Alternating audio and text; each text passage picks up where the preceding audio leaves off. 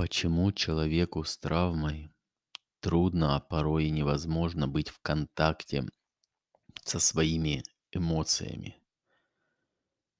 Давайте вернемся к 3F. Это Fight, Flight, Freeze.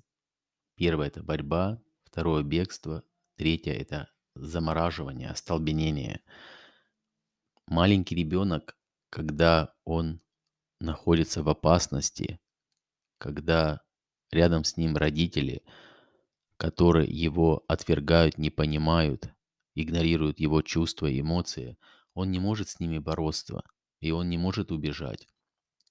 То есть ребенок выбирает третий вариант, он выбирает заморозиться, остолбенение. И для того, чтобы не чувствовать боль, ребенок отключается от эмоций, и он как бы раздваивается. Есть некая его часть самого и вторая часть, которая должна чувствовать, должна переживать эмоции, но она полностью подавлена так, чтобы не чувствовать, чтобы боль больше не вернулась.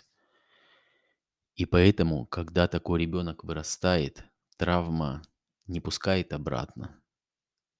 Для человека это практически невозможно самому заглянуть вовнутрь этой боли.